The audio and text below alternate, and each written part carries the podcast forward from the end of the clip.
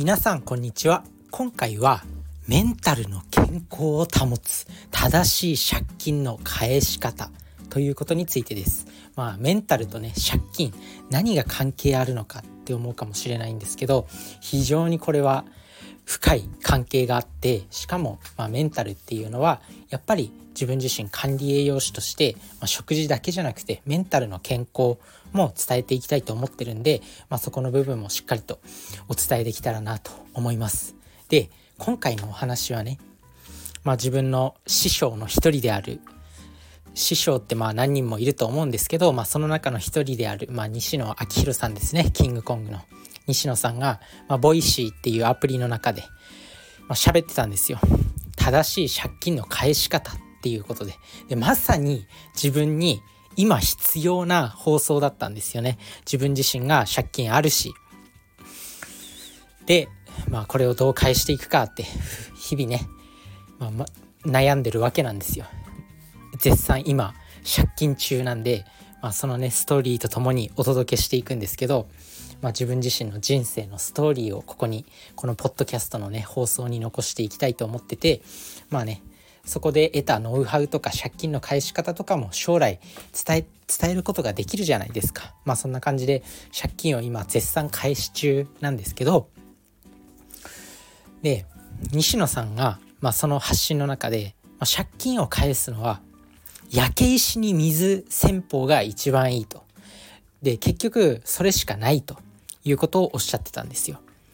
でまあ西野さんは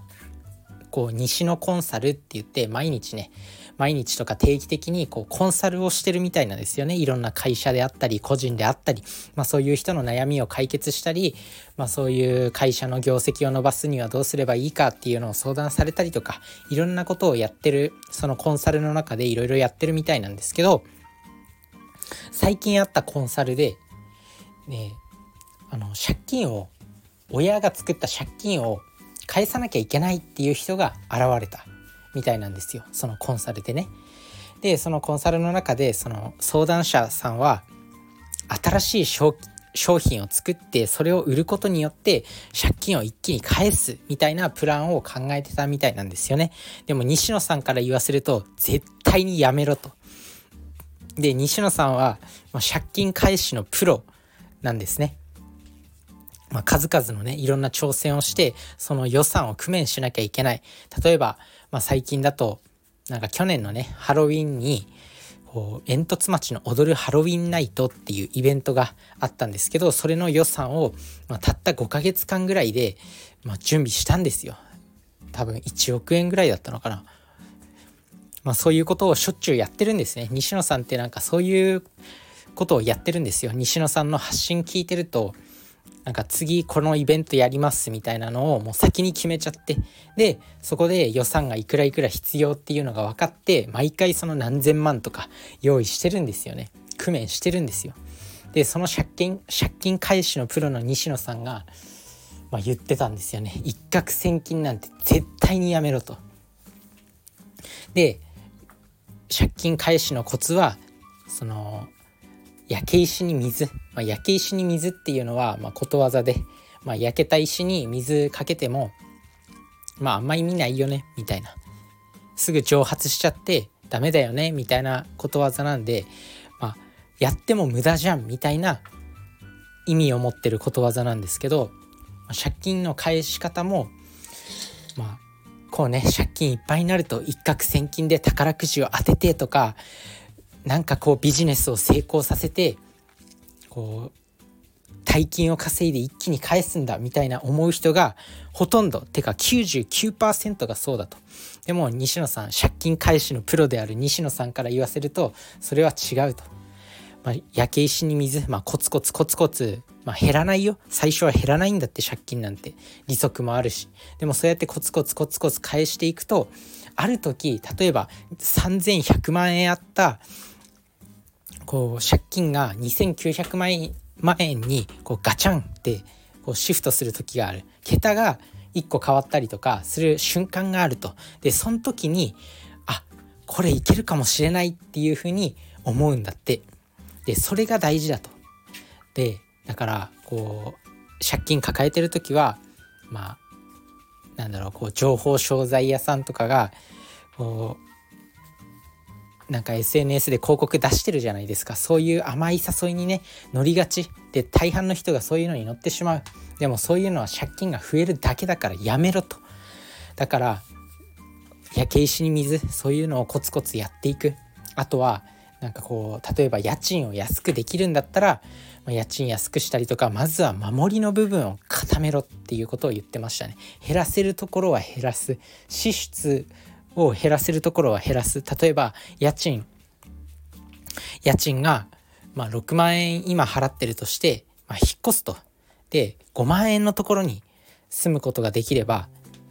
1万円が浮くわけですよ1ヶ月間。で年間12万円。12万円10年続ければ120万円浮くわけなんですよね。で120万円の不労所得が入ってくるっていうふうに考えられるじゃないかっていうふうにおっしゃってたんですよ。うわさすがだなと思って。なんか西野さんっていつもこう大きいお金をバンバン動かしてるからそういう細かいお金ってあんまり気にしてないのかなと思ったんですけどまあそういう細かいお金すらちゃんと気にするからこそ成果を出せるんだなっていうふうにも思いました。一攫千金じゃないです。借金はまずは守りを固める支出を減らす。削れるところは削る。そしてからまあこうねメンタルを保ってで借金はメンタルとの戦いだと。だから、まあ、定期的に運動とかしてちゃんと食べるもん食べてメンタルを強くしてそういう守りの部分をまずは固めて借金を減らしていく焼け石に水戦法で借金を減らしていくのが正しい返し方だよっていうことを言ってました。なので是非これを肝に銘じておいてください。今借金がある人、まあ、まさに自分自身にとってもうものすごく今回のね発信は刺さりました。大事なのはメンタルと焼け石に水そして守りを固める。攻めじゃなくて守りなんですよね。だからまずは自分自身もこう3月にね引っ越すんですよ。でまあ転職先が地元なんで実家に戻るんですよね。だから家賃はだいぶ削れるし。まあままずはこう副業とかそういうものを始める前にまずは守りの部分を固めようって思いました。まあね正直、まあ、借金作ってしまった自分も自業自得ではあるしまあ一応ねその借金っていうのもほとんど学びには使ってきたんですけど自分の美容とか学びに使ってきたんでまあまだギャンブルで作った借金よりはマシなのかなって思うんですけどメンタルを強く保っていきたいなと思います。で自分自身もこうやってポッドキャストで発信することによって、まあ、メンタルを強くしていきたいというかメンタルを強くする勉強ができるんですよ。何かこうね発信するってなったら自分自身インプットしなきゃいけないんで、まあ、他の人にもメンタルを強くする方法っていうのを発信できたらと思います。でメンタルと食事も密接に関係しているし、まあ、管理栄養士にとって自分自身管理栄養士なんで管理栄養士にとって、まあ、メンタルって、まあ、切っても切れない部分なんですよね。なのでこのメンタルを強くするそのために、まあ、しっかりと運動とか食事とか気をつけてみてください。そして、まあ、借金を焼け石に水戦法で返していくとこれが正しい返し方だと是非肝に銘じて今借金ある人一緒にこの返済ストーリーを歩んでいきましょう。それじゃあね。バイバーイ。